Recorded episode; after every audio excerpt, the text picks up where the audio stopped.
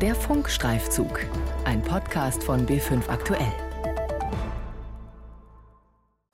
In unseren Flü Flü Flüssen und Seen wimmelt es von Fischen. Hier es ist ziemlich mühsam, wenn Leni und Noah mit ihrer Mutter Hausaufgaben machen. Vor allem das Lesen und Schreiben. Jeden Tag üben sie eineinhalb Stunden.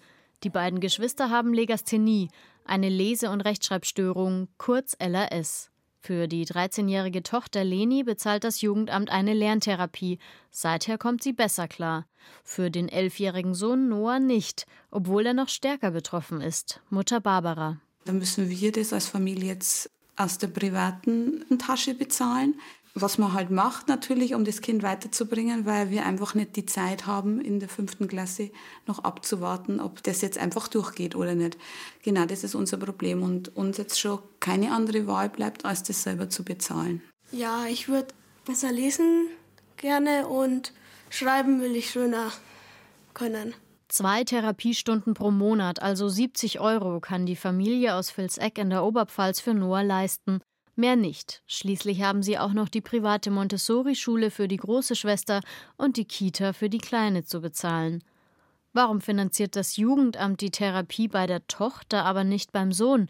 Weil es eigentlich nur in Ausnahmefällen bezahlt, nämlich dann, wenn ein Kind unter der Lese- und Rechtschreibstörung psychisch leidet und seine Teilhabe an der Gesellschaft bedroht ist. Für diese Eingliederungshilfe geben die Jugendämter übrigens immer mehr Geld aus, doch das Jugendamt sei kein Nachhilfeinstitut, sagt Harald Britze, der stellvertretende Leiter des Landesjugendamtes. Dass wir oft einen überzogenen Leistungswillen oder Leistungsanspruch bei Eltern erleben, das berichten uns auch die Jugendämter vor Ort, die dann über so einen Weg ihr Kind Unterstützung zukommen lassen wollen. Und das kann es nicht sein. Für die anderen Fälle seien die Krankenkassen in der Pflicht, sagt das Landesjugendamt. Denn Legasthenie ist eine anerkannte Krankheit. Doch die Krankenkassen sehen sich auch nicht zuständig. Zitat da die Überwindung von Lernstörungen wie Legasthenie oder auch Dyskalkulie eine pädagogische Aufgabe darstellt. Eine pädagogische Aufgabe. Also müssen die Schulen mehr tun? Das bayerische Kultusministerium sagt, wir tun genug. Es gibt für Legastheniker ja den Nachteilsausgleich, das heißt, sie bekommen mehr Zeit bei Schulprüfungen und den Notenschutz, also die Option, dass Legastheniker im Lesen und Schreiben gar nicht bewertet werden. Und als dritte Säule gäbe es noch individuelle Förderung. Doch die hängt stark vom Engagement der Schulen und Lehrer ab. Es gibt keine standardisierten Maßnahmen. Viele Eltern berichten, dass die Lehrer häufig von den unterschiedlichen Problemen der Schüler überfordert seien. Barbara Kraus. Ja, also das ist so Förderunterricht, also das ist jetzt auch nicht für Noah spezifisch, sondern ist eigentlich für die ganze Schule. Da werden einfach mehrere Schüler rausgenommen in dieser einen Stunde, die ein bisschen Probleme mit Lesen haben oder auch andere Dinge. Und das einfach bei weitem nicht ausreichend. So drehen sich die Familien im Kreis, wenn sie nach Unterstützung für ihre Kinder suchen. Barbara Steinl ist Lerntherapeutin von Leni, Noah und vielen anderen LAS-Kindern. Sie erlebt, dass es den Betroffenen meist schon sehr schlecht geht, wenn sie endlich eine Therapie bekommen. Also die Kinder kommen meistens mit Mehrfachdiagnosen in die Therapie. Sie haben Legasthenie, Dyskalkulie, ADS, ADHS zusätzlich, Angststörungen, psychosomatische Störungen sehr häufig, depressive Episoden und so weiter. Steinl findet, dass eine Therapie viel früher bezahlt werden sollte. Wenn ein Kind stottert oder lispelt, dann bekommt es ja auch eine Sprachtherapie finanziert, bevor es vielleicht in der Schule deswegen gemobbt wird, Ängste bekommt und nicht mehr in die Schule gehen mag. Beim Kind mit Legasthenie, was nicht lesen kann, muss es aber erst in der Schule gehänselt werden oder gemobbt. Es muss psychosomatische Beschwerden haben, bevor ihm jemand hilft. Nach ihrer Erfahrung werden immer weniger und kürzere Lerntherapien durch das Jugendamt finanziert. Noch dazu, so kursiert es in Therapeutenkreisen, sei die Kostenübernahme von Landkreis zu Landkreis sehr unterschiedlich. An einem Ort würden Schüler 80 Stunden bekommen, an einem anderen nur 20. Ungerecht finden Therapeuten und viele Eltern wie diese Mutter, die auch mehrere Kinder mit Legasthenie hat. Gut, die Kinder haben eine sehr schwache Lobby. Mit was wollen sie gegen die Politik vorgehen? Man fühlt sich sehr oft als Bittsteller der dann abgelehnt wird. Es ist weniger Wut, ich sehe es mehr als Frust und Traurigkeit. Etwa drei bis elf Prozent der Kinder und Jugendlichen leiden unter einer Legasthenie. In jeder Klasse sitzen ein bis zwei, manchmal sogar drei Kinder mit der Thematik. Die Münchner Schulpsychologin Anke Denkhaus weiß, wie sehr das Thema Grundschulen beschäftigt.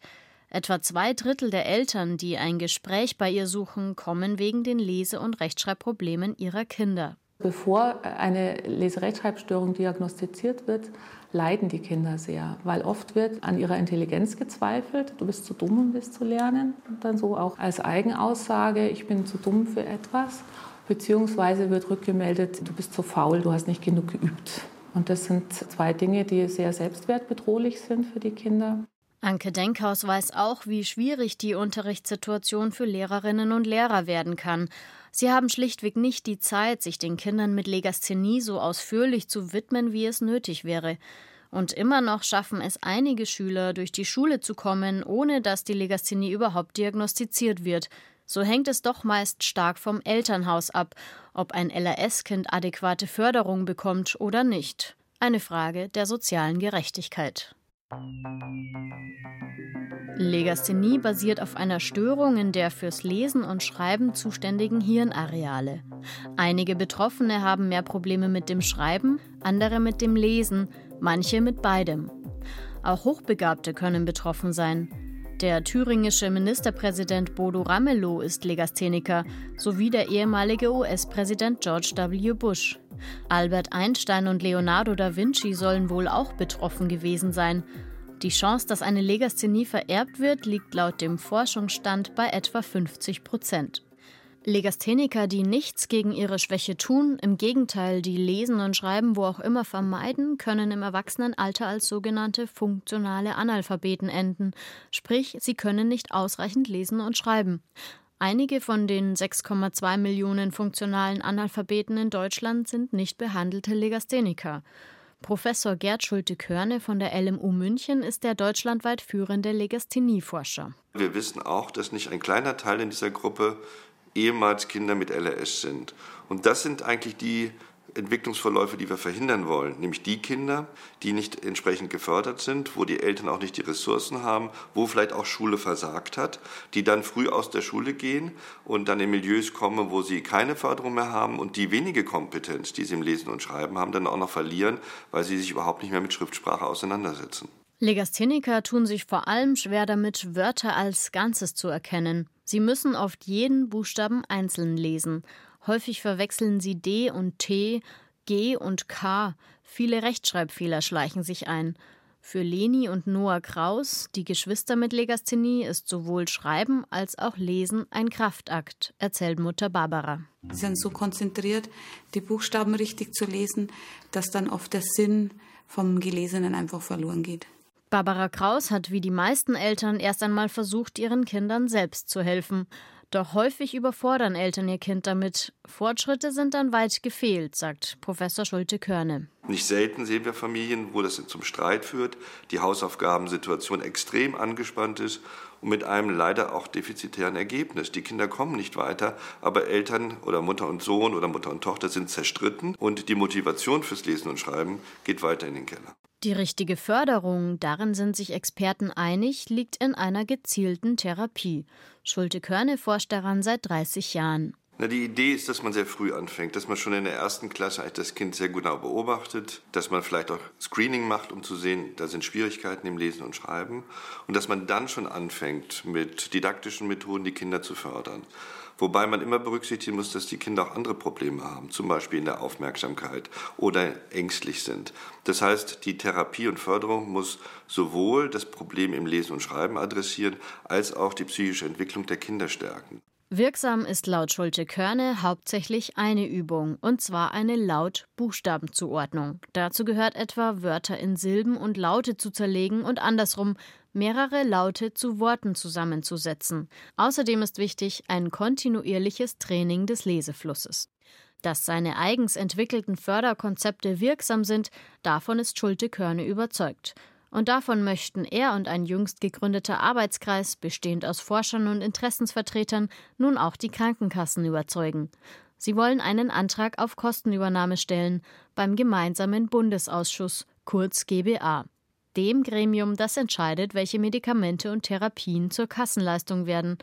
Mitglied im Arbeitskreis ist Christine Schigel vom Bundesverband für Legasthenie und Dyskalkulie, die schon sehr lange für mehr Hilfe für LRS-Kinder kämpft. Also das Problem besteht eigentlich seitdem der Verband existiert. Seit mehr als 40 Jahren haben wir das. Es gab Zeiten, in denen die Jugendämter großzügiger waren im Zuteilen von Therapien. Und das hat sich aber in den letzten Jahren eben sehr geändert. Und aus dem Grund wird es jetzt auch immer dringlicher, dass wir da mal wieder einen Vorstoß an den GBA wagen. Ein solcher Vorstoß ist kompliziert. 2006 haben sie es schon einmal versucht und sind gescheitert. Nur bestimmte Arztverbände dürfen überhaupt einen Antrag stellen. Anschließend wird die Therapie vom gemeinsamen Bundesausschuss selbst noch einmal auf Herz und Nieren geprüft. Schließlich geht es um das Geld der Beitragszahler. Es sollte ja nicht für eine unwirksame Therapie aus dem Fenster geworfen werden. Eine solche Prüfung kann bis zu zehn Jahre dauern, sagen Kenner.